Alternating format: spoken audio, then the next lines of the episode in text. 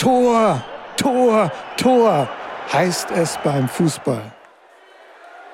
Eins, zwei, drei ruft man beim Volleyball. Und stehen am Ende einer Kunstturnübung. Mein Name ist Bernd Passut. Ich bin Sport- und Erdkundelehrer am Gymnasium Haxheide gewesen und seit elf Jahren im Ruhestand. Normalerweise wäre jetzt Michael Eckert, mein Partner, dabei, um bei diesem Thema mit zu interviewen, aber er musste leider ins Volksparkstadion. Aber das ist auch kein großes Problem, denn jetzt sind zwei Turnexperten unter sich. Heute als Gast ist der Gerätturn-Nationalmannschaftsturner und der erste deutsche Kunstturnmeister der jungen Stadt Norderstedt, Dr. Holger Wochnowski. Moin, Holger. Hallo, Bernd. Ich freue freu mich, dass ich bei euch sein darf. Und ich freue mich, dass du heute unser Gast bist. Äh, ich will gleich mal mit einem äh, Zitat anfangen aus der Zeitung. Das ist ja auch erst bummelige 50, 60 Jahre her. Äh, da stand nämlich Folgendes. Wenn Holger nicht gerade einen Salto übt oder einen Flickflack turnt, rennt er auch noch in der dritten Knabenmannschaft des ersten SC Norderstedt hinter dem Fußball her. Er ist ein ehrgeiziger Junge, noch ehrgeiziger als sein Zwillingsbruder Uwe, meint der Vater Karl Friedrich Nowski, selbst Oberturnwart des Kreises Segeberg. Holger, mit zehn Jahren Fußballer oder Turner? Welche Entscheidung hat dich jetzt zum Turnen gebracht? Wer war derjenige, der gesagt hat, mach doch das Turnen? Tja, wer war das? Ähm, also es stimmt, vor 50 Jahren, ähm, 60 ist es noch nicht, da konnte ich gerade laufen. Die 60 habe ich gerade überschritten ähm, habe ich Fußball gespielt und geturnt. Mhm. Und ja, wer war das? Ich glaube, das waren die damaligen Fußballer des HSV. Also Per Posipal, der war so mein Jahrgang. Mhm. Und ich habe beim ersten SC Norderstedt abwechselnd im Tor oder im Sturm gespielt. Und als ich Torwart war und wir haben vom HSV immer einen eingeschenkt bekommen. Also mhm. gegen St. Pauli und HSV gab es meistens Niederlagen und äh, ich glaube, der Per Posipal, der hat mir mal drei hintereinander reingeschossen und da habe ich dann gedacht, nee, hm, das soll nicht so weitergehen. Und mhm. beim Turn ist das nicht passiert. Äh, mhm. Von daher, nein, im Ernst, also ich glaube, ähm, am Ende war es der Erfolg, ähm, der, der, einen, der mich motiviert hat und irgendwann musste ich mich auch entscheiden, weil es von der zeitlichen Beanspruchung zu viel wurde. Mhm. War das nicht auch der, ich kenne doch auch deinen ersten Trainer, glaube ich, Wolfgang Dramsch.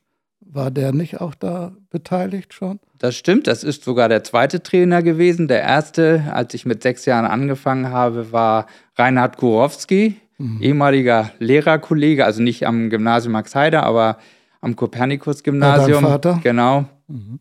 Und Wolfgang Dramsch, ähm, den hat mein Vater dann von Elmshorn nach Norderstedt mhm. geholt als Kunstturntrainer. Der hat das dann fortgeführt und dann kam aber schon relativ schnell ähm, der Landestrainer aus Schleswig-Holstein nach Norderstedt einmal die Woche, Erwin Linke. Ja. Und ähm, mit dem habe ich dann, äh, dann ging's ja meistens ganz, geturnt. Genau. Ja, dann ging es ja ganz toll los schon als Jugendturner. Denn 1976 mit 14 Jahren hast du den ersten Turntitel für den ersten äh, SC Norderstedt geholt und 1979 warst du bereits Landesmeister als Jugendturner. Ich kann mich ganz gut erinnern, weil dann die Schülerriege damals auch schon sehr erfolgreich war, als du Landesmeister der Jugendturner wurdest, nämlich äh, Michael Kreitler und Marc Neuschel, die dann in meiner Mannschaft geturnt haben. Da hatte ich das Glück, die haben bei dir im ersten SC Norderstedt in deinem Verein geturnt und bei mir in der Schule habe ich sie in meiner Mannschaft Jugend trainiert für Olympia gehabt und war da dann äh, ebenfalls, weil ich Glück hatte durch euren Verein, sehr erfolgreich in Berlin. Kann man eigentlich sagen, ein Turner, der kann eigentlich alles. weil du, glaube ich, auch in Berlin in verschiedenen Sportarten äh, mit deiner Schule auch erfolgreich warst. Ähm, also nein, ein Turner kann nicht alles, aber Kunstturnen ist natürlich eine Ganzkörpersportart, wo es, wo die Beweglichkeit, die Schnelligkeit, die Kraft äh, und das Koordinationsvermögen geschult wird. Von daher viele Grundlagen gelegt werden. Mit der Ausdauer haben die Kunstturner das nicht so. Wir mussten zwar auch immer Waldläufe morgens machen, aber das hat, haben die wenigsten geliebt. Ähm, aber es ist von daher eine gute Grundlage auch für andere Sportarten.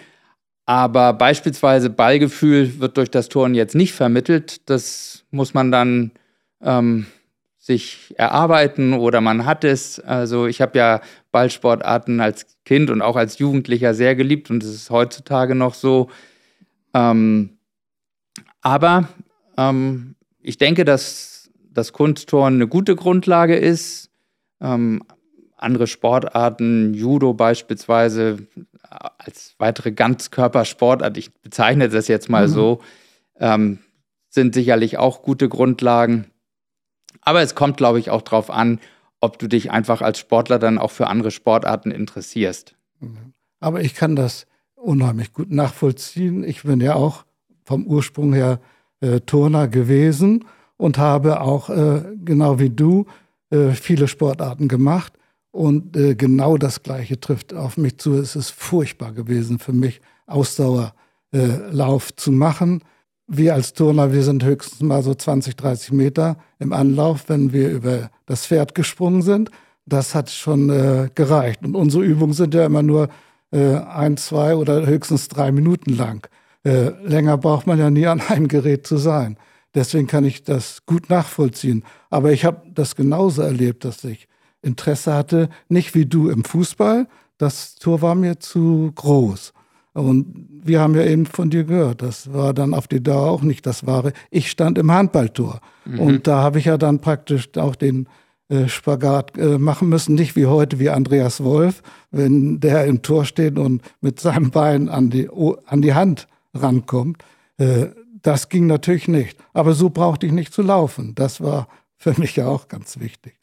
Aber kommen wir zu dir zurück. Du warst dann schon 1980 bei den äh, deutschen Meisterschaften äh, und auch eben deutscher Kunstturnmeister äh, gewesen. Dann hast du aber nicht mehr für den ersten SC Norderstedt, sondern für Grunzhagen, glaube ich, geturnt. Wie ist das gekommen? Ähm, also die beiden ähm, Dinge gehörten gar nicht so zusammen. Das stimmt. 1980 mhm. bin ich Jugendmeister am Seitpferd geworden. Ähm, und ähm, mit 18 kann man dann ja auch in Männermannschaften turnen und in Norderstedt gab es keine ähm, vollständige Männermannschaft. Mhm. Ähm, und da ich auch schon viel in Kiel trainiert habe, sind dann die Kieler, Kiel-Kronshagen, damals war der Verein der TSV Kronshagen, mhm. Ähm, auf mich zugegangen und haben gefragt, ob ich nicht in der Mannschaft turnen möchte. Mhm. Und dann hat man mich ein bisschen gelockt mit einer kostenlosen Skireise. Ja. Ähm, und äh, ja, ähm, da es aber sowieso meine Trainingskameraden am Wochenende waren, ähm, fiel mir die Entscheidung auch nicht schwer, unabhängig davon, ob ich nun eine Skifahrt gemacht hätte oder nicht. Ja, das waren die Verdienstmöglichkeiten in unserer Sportart Turn. Äh, wir hatten Christine Deck hier im Tanzen, auch die hat nichts verdient und die Volleyballer auch nichts damals. Und so ist also eine äh, Skifahrt schon äh, was ganz Besonderes gewesen. Und dein Vater war ja auch ein begeisterter Skifahrer. Der ist sehr oft mit seinen Schulkindern auch äh, in den Skiurlaub gefahren, glaube ich. Das stimmt. Mhm. So, Jetzt hast du gesagt, ja, du bist deutscher Meister im Seitpferd geworden. Keiner von unseren Hörern, das will ich nicht sagen, keiner, aber die meisten wissen ja gar nicht, was ein Seitpferd ist. Die denken, jetzt bist du auch zu den Reitern gegangen. Deswegen musst du uns erklären, was ist ein Seitpferd oder man nennt es ja auch Pauschenpferd. Ja, es gibt ja sechs olympische Turngeräte, das Bodenturnen, dann das Pauschenpferdturnen, Ringe, Pferdsprung, Barren und Reck. Und ähm, zur damaligen Zeit musste man tatsächlich alle sechs Geräte turnen, um international Wettkämpfe bestreiten zu dürfen. Ähm, heutzutage kann man sich auch spezialisieren auf einzelne Geräte und dann als Spezialist auch zu Olympischen Spielen oder zu Weltmeisterschaften reisen. Mhm. Ja, und Seitpferd, was ist denn Seitpferd? Das war doch eine ganz besonderes, äh, eine besondere Disziplin für dich, Seitpferd zu turnen. Ja, also ähm, ich, ich finde mal, das ganz schwer. Wir haben das immer so gemacht, wir haben den Finger genommen und dann haben wir die Scheren genommen und die Kehren geturnt. Äh, ich weiß gar nicht, wie sollen wir das den Hörern erklären, ohne, die das, ohne dass sie das sehen. Naja, das, also ein, ein Pferd oder ähm, ein Kasten kann sich jeder vorstellen und auf diesem Gerät sind dann zwei Pauschen und ich glaube, alle, die sportbegeistert sind und schon mal Touren im Fernsehen gesehen haben, wissen auch, wie das Gerät aussieht. Naja, man stützt mit den Händen auf diesen beiden Pauschen und ähm, bewegt dann seine Beine in Kreisbewegungen ähm, um dieses Pferd herum und manchmal macht man dann auch die Beine auseinander zu Scherbewegungen äh, und heutzutage wird über das ganze Pferd hin und her gewandert und zwischen den Pauschen gegriffen. Also es hat sich schon sehr weiterentwickelt. Und dann geht man sogar vor dem Abgang Handstand. noch in den Handstand. Ja, das haben wir damals aber auch schon gemacht. Ja, ja mhm. eben, das hast du gemacht. Eigentlich muss ich ja sagen, du bist ja vollkommen ungeeignet fürs Kunstturnen, weil du viel zu groß bist. Mensch, mit 1,80 über die Geräte zu gehen, ist eine unheimliche Schwierigkeit. Aber bei dir sah das natürlich besonders elegant aus die Seitwärtstouren mit deinen langen Beinen äh, da zu schwingen. Aber das stelle ich mir also sehr schwierig vor für deine Körpergröße. Ich war zum Glück nur 1,73. Das stimmt. Jetzt hast du mir aber drei Zentimeter unterschlagen, denn ich bin 1,83. aber ich habe damals, als ich ähm, Volleyball gespielt habe, so in der Schule und so stark gewachsen bin in der Pubertätszeit, gesagt, wenn ich 1,80 Meter überschreite, dann höre ich auf mit Turnen. Oh. Ähm, dann war es soweit, 1,80 und danach habe ich nicht mehr gemessen. Das war vielleicht auch ganz gut so, ähm, weil fürs Volleyballspielen wäre ich dann vermutlich zu klein gewesen, wobei ja. es ja auch sehr, sehr gute Volleyballspieler gibt in der Größe, wenn man Steller spielt beispielsweise. Oder Libero heutzutage.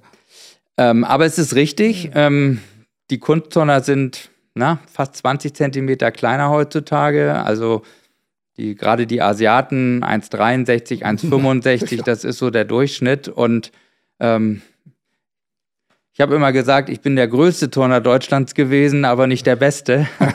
ja, aber, aber, es war tatsächlich so, dass ähm, die Größe ungewöhnlich war und ich auch häufig Matten einfach wegnehmen musste unter dem Reck beispielsweise, weil ich sonst mit den Füßen auf, den, äh, auf die Matte gekommen wäre und gar nicht hätte rumschwingen können.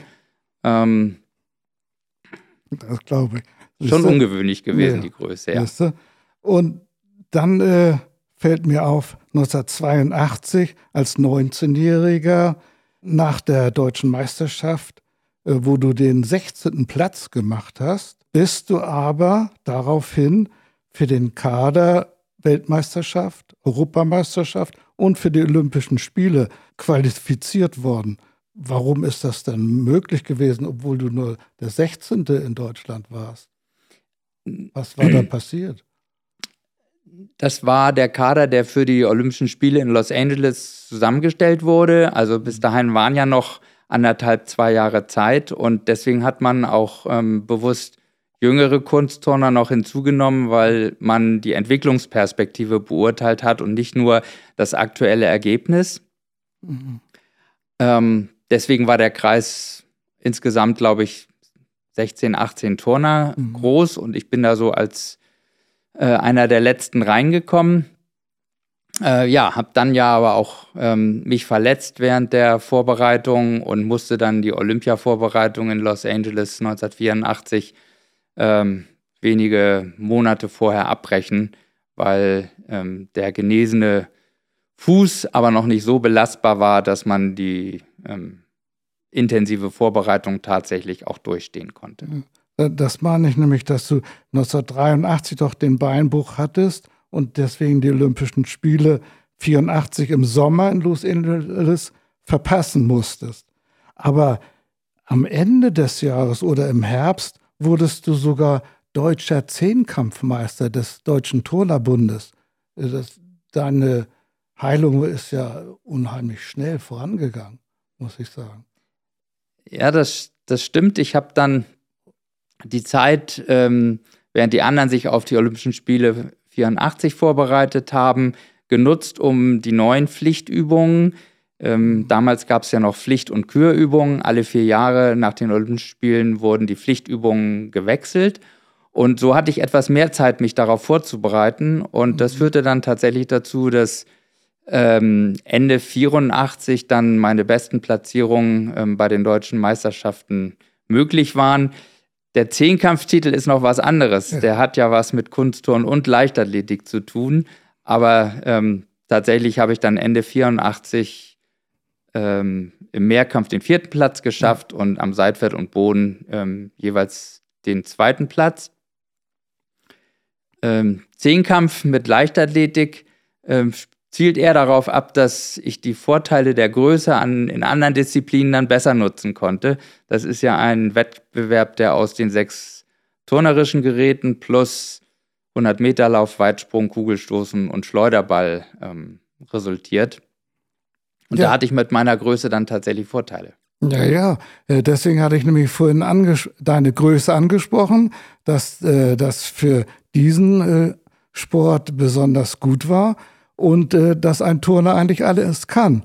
Denn ich weiß ja, dass du diese sechs äh, turnerischen Übungen ja mit links gemacht hast damals, aber die vier leichtathletischen Disziplinen, das Schnelllaufen auch, du warst ich weiß doch, äh, auf 100 Meter um 11 gelaufen. Mhm. Das ist außergewöhnlich gut.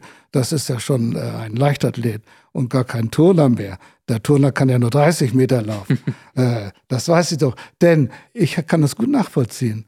Ich war nämlich 1963 in Essen beim Deutschen Turnfest und da habe ich den Jahnkampf gemacht. Das heißt also, Jahnkampf bedeutete nämlich Turnen, Leichtathletik und Schwimmen. Mhm. Ich habe also alle drei Sportarten vereint. Ich hätte das Turnen alleine mit deinen sechs Geräten, das hätte ich nie geschafft. Ich habe mich so gequält, als ich Jugendturner war, äh, am Seitpferd. Äh, da habe ich eine halbe Kehre geschafft, gerade mal als Jugendturner. Und Ringe war unheimlich schwierig für mich, weil das äh, früher überhaupt gar nicht gefördert äh, wurde. Diese zwei Geräte, die wurden ja gar nicht aufgebaut in der Turnhalle sehr oft, denn es war ja höchst kompliziert, das Reck auf, das Hochreck aufzubauen und äh, die Ringe aufzufangen irgendwo. Deswegen äh, ist es umso erstaunlicher, dass du da deutscher Zehnkampfmeister dann 84 auch noch wurdest und dann, wie du selbst eben gesagt hast, mit 22 praktisch den Höhepunkt trotz Ausfall der Olympischen Spiele erreicht hast mit diesem Platz 4 in Deutschland im Zwölfkampf und Vizemeister am Boden und Seitpferd. Äh, du bist dann praktisch in den deutschen A-Kader ja gekommen. Mhm. Und als Belohnung habe ich ja gelesen, dass du, weil du nicht nach Los Angeles konntest, als einziger deutscher Turner zum Brasilien Cup geflogen bist. Was war hm. das denn? Das Oder? ganz stimmt das auch nicht, weil Aha. wir sind zu dritt nach Brasilien geflogen, also drei Kunstturner mhm. und drei Kunstturnerinnen. Ich weiß das deshalb noch so genau, weil ich ein Foto in Erinnerung habe, wie wir im Strand an der Copacabana liegen und uns jeder auf die Brust einen Buchstaben mit Sonnenmilch drauf gemacht haben, also ein R, ein I und ein O. Und äh, wir hätten das mal lieber verschmieren sollen. Das haben wir nämlich nicht gemacht. Äh, das trocknete schön an, aber wir hatten den stärksten Sonnenbrand, äh, den man sich vorstellen kann. Das war ja, ich meine, im Dezember, also da war es ja. richtig warm ja. und die Haut ist nicht vorgebräunt gewesen. ähm, aber das war eine schöne Reise und tatsächlich auch eine Belohnung, ähm, ein bisschen als Ersatz dafür, dass ich im Sommer einige Wettkämpfe verpasst habe. Mhm. War das denn irgendwie, gab es da einen Titel für diesen Brasilien Cup? Oder Na, wart ihr da als Einzelturner eigentlich nur äh, tätig? Wir waren als Einzelturner angetreten. Es gab keine, wenn ich mich richtig erinnere, keine Mannschaftswertung. Mhm. Aber diese internationalen Turniere fanden auf der ganzen Welt statt. ähm, wo dann aus unterschiedlichen Ländern die besten Turner eingeladen wurden, um mhm. gegenseitig äh, also die Wettkämpfe zu bestreiten. Das gibt es heutzutage ja auch. Gerade letztes ja. Wochenende war ähm, in Cottbus ein internationales Turnier. Jetzt im März ist ähm, der DTB-Pokal in Stuttgart. Ähm, in diese Kategorie gehörte damals auch der Brasilia Cup. Ja. Ja, es ist ja auch wichtig, dass die Turner dann auch mal irgendwo ein bisschen Geld dafür kriegen, für ihr großes Engagement und ihre Mühe, die sie haben. Denn sonst kann man ja mit Kunstturnen genauso wie im Volleyball äh, eigentlich nicht wie im Fußball gerade viel Geld verdienen. Das stimmt. Wenn überhaupt. Das stimmt. Wir haben damals aber gar kein Geld bekommen bei diesen Wettkämpfen. Also die große Belohnung war eigentlich, dass man in jungen Jahren die ganze Welt sehen konnte. Mhm. Ähm, heutzutage ist ist das ja auf anderem Wege durch den Tourismus möglich. Und wenn ich so an unsere Kinder denke, die haben, die sind jetzt äh, 23 und äh, die haben auch schon viel von der Welt gesehen. Aber das war damals durch die, die Sportveranstaltungen möglich. Geld für die Wettkämpfe, so wie es heutzutage ähm, für die Plätze dann tatsächlich auch Prämien gibt, mhm. das gab es damals noch nicht. Na, und viel habt ihr bestimmt nicht von der Welt gesehen. Eigentlich nur die Turnhalle und dann ein bisschen Copacabana, schätze nee, ich mal. Nein, ähm, tatsächlich war es so, dass auch viele Turnreisen ähm, mit hm, Schauwettkämpfen, Schautoren, ähm, aber auch mit Besuchen von Sehenswürdigkeiten verknüpft wurden. Und ähm, man sich dann auch länger aufgehalten hat. Also ich war nach dem Brasilia Cup noch mal drei, nee, vier Wochen sogar in Brasilien oder wir haben ähm, drei Wochen in China eine Reise gemacht. Also da hat man dann auch schon was von Land und Leuten gesehen und dadurch, dass wir privat in Familien untergekommen sind mit den jeweiligen Turnern, mhm. ähm, war das schön, waren das schöne Reisen und schöne Erinnerungen. Das ist ja gut. Ja, das ist ja prima.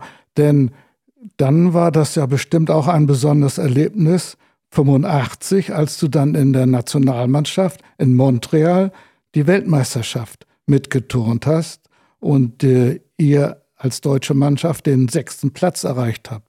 Das glaube ich, das ist äh, ganz besonders wertvoll gewesen, denn im Turn sind ja eigentlich die Chinesen, die Japaner und die Russen eigentlich prädestiniert für die ersten Plätze.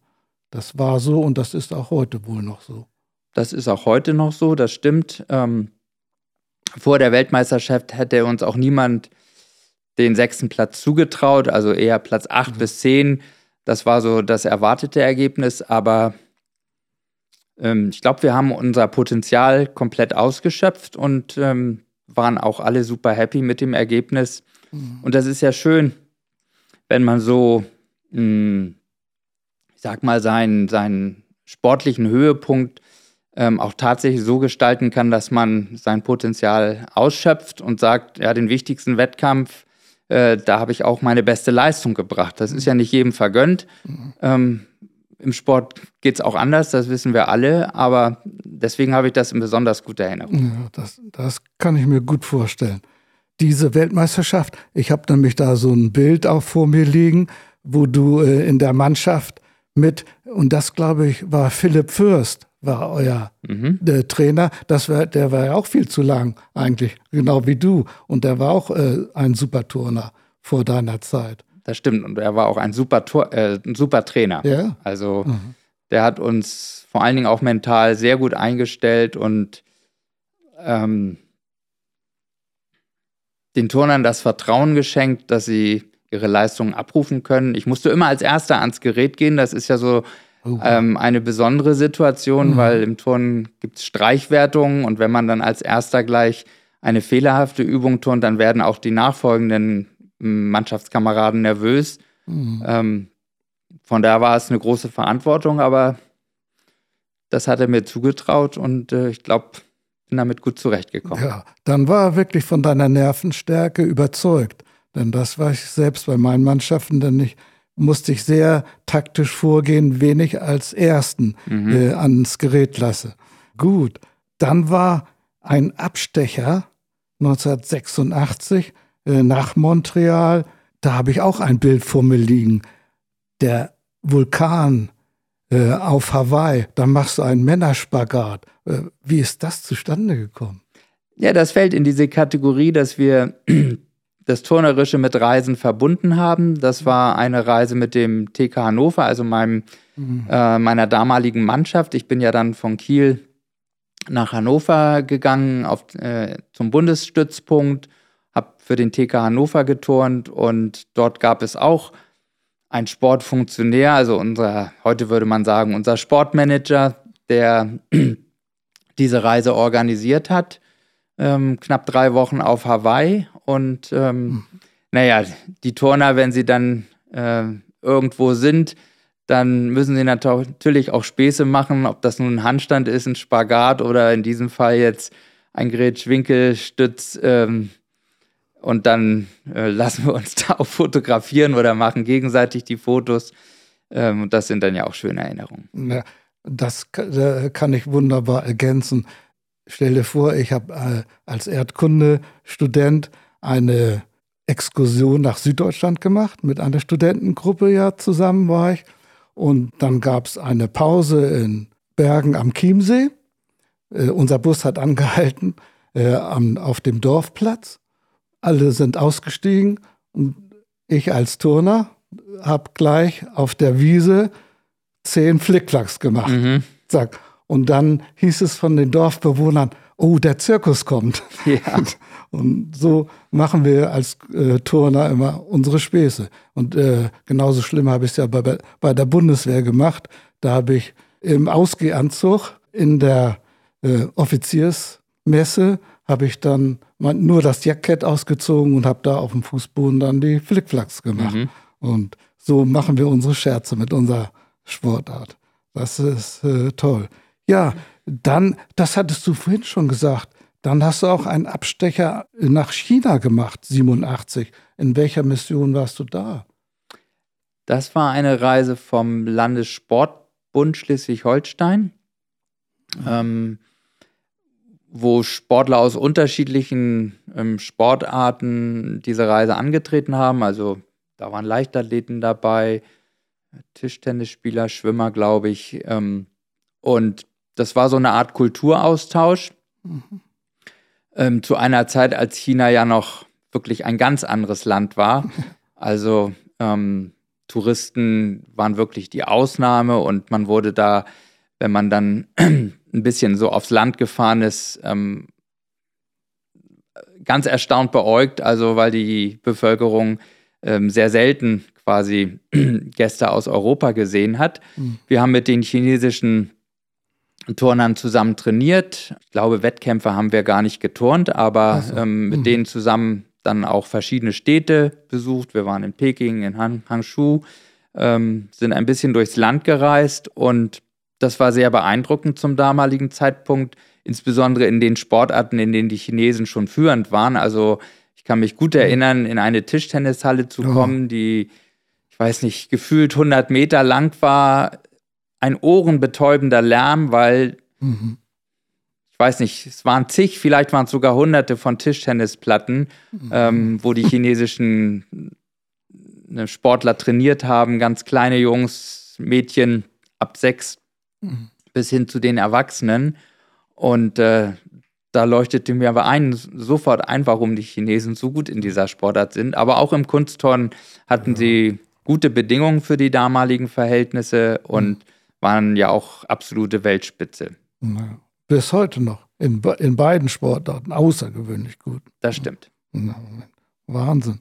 Aber dann äh, kam es doch so langsam zu deinem Karriereende.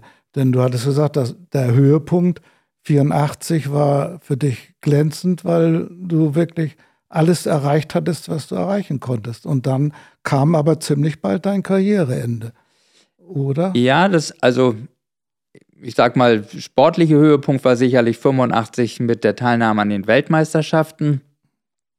Mhm. Ähm, meine schwierigsten Übungen habe ich aber tatsächlich eher zwei, drei Jahre später ähm, geturnt.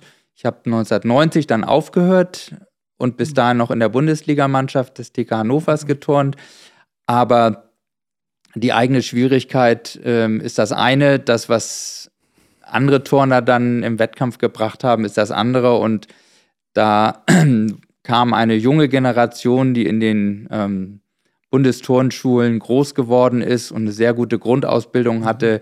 Die wurden stärker und insofern ähm, war die Konkurrenz größer zum einen und zum anderen wusste ich ja, dass ich mit dem Turnen nicht meinen Lebensunterhalt bestreiten kann, mich um meine berufliche Nein. Zukunft kümmern musste und dann ähm, so ab 1986, als ich nach Hannover gegangen, wieder nach Hannover gegangen bin, dann auch an der Universität gearbeitet habe und ja, mich quasi auf meinen Beruf vorbereitet habe. Äh, aber 1993 kam noch mal ein kleines Comeback für dich in Kaltenkirchen. Äh, was war da los? Die wollten, glaube ich, aus der Regionalliga in die Bundesliga aufsteigen und brauchten jemand, der touren konnte. Das stimmt, das war ein einmaliger Wettkampf. Also da hatte ich schon äh, lange abtrainiert und auch keine Wettkämpfe mehr geturnt. Und ähm, ja, ähm, da gab es noch den einen Wettkampf, an dem ich teilgenommen habe. Die Leistungen waren auch äh, nicht mehr berauschend, aber ähm, ich denke, ich habe meinen Beitrag da zur Mannschaftsleistung beigetragen und insofern war es okay. Ach so, gut. Dann kam aber noch drei Jahre später, 1996, ein weiterer turnerischer Höhepunkt für die Stadt Norderstedt. Denn das zehnte Landesturnfest wurde gefeiert in Norderstedt mit über 4000 Aktiven in ganz vielen Wettkämpfen und am Schluss einer Woche wurde eine Turngala veranstaltet in der Moorbeckhalle vor 2000 Zuschauern und der Moderator dieser Veranstaltung war kein anderer als Holger Wochnowski. Kannst du dich daran erinnern? Ja, da kann ich mich noch gut dran erinnern. Ähm, das war eigentlich eine, eine tolle Veranstaltung ein guter Abschluss ähm, des Landesturnfestes und ich hatte ähm, schon in den ähm, Monaten davor diverse Großveranstaltungen moderiert. Ich habe ja über Veranstaltungsmarketing promoviert und ähm, dann war das so ein Umfeld, in dem ich mich nach, dem, nach der sportlichen Zeit ein bisschen getummelt habe, wo ich beides miteinander kombinieren konnte. Das habe ich aber nicht sehr lange gemacht, weil ähm, ich gemerkt habe, da gibt es andere, die können das besser, die sind spontaner, die sind rhetorisch besser und äh, deswegen war das eher eine Episode, die, die dann auch danach zu Ende ging. Mhm. Gut, dann war natürlich wichtig, wie du eben schon gesagt hattest, der Berufserfolg. Und den hast du ja ganz äh, toll in Darmstadt, äh, wie ich ja weiß, gehabt, als du nämlich der Marketingchef der Wissenschaftlichen Buchgesellschaft geworden bist und auch heute noch dort tätig bist. Ja, aber das war nicht meine erste Station. Also ich war erst zehn Jahre im Bertelsmann-Konzern, habe eigentlich mhm. mein ganzes Berufsleben in der Medienbranche verbracht, mhm. war dann in der Unternehmensberatung und das stimmt, seit elf Jahren bin ich bei der WBG mhm. ähm, in Darmstadt und bin auch zehn Jahre gependelt. Das war durchaus anstrengend, auch für die Familie nicht so leicht. Durch die Corona-Zeit ähm, hat das Pendeln dann abgenommen. Wir haben konsequent auf Homeoffice umgestellt und insofern ähm, war das dann für, für uns oder für mich und die Familie eine Erleichterung. Mhm. Ja, wo wir jetzt gerade bei der Familie sind. Du kommst ja aus einer Turnerfamilie, genau wie ich. Wir haben ganz viele Parallelen. Mhm. Unsere beiden Väter waren Vorsitzende in ihren Turnvereinen. Dein Vater Vorsitzender des ersten SC Norderstedt. Mein Vater erster Vorsitzender des MTV, des Männerturnvereins Lübeck. Und äh, wir beide sind als kleine Turnkinder ja praktisch mit dem Turn aufgewachsen und groß geworden. Und äh, ich glaube, deine jetzige Familie ist auch sehr sportlich. Du hast von deinem Sohn schon gesprochen. Was macht der dann eigentlich? Das stimmt. Wir haben Zwillinge. Also ich bin ja selber auch ein Zwilling. Ja. Ähm, mein Zwillingsbruder Uwe mhm. Lebt in Berlin, ähm, hat viele Jahre lang Trampolinspringen ähm, gemacht, auch sehr erfolgreich. Und ähm, unseren Söhnen ähm, haben wir freigestellt, welche Sportart äh, sie machen. Äh, na, direkt nach der Geburt haben uns die Hebammen schon gesagt, also die haben ja so große Hände und so große Füße, die werden ihnen mal über den Kopf wachsen. Das sind sie nicht.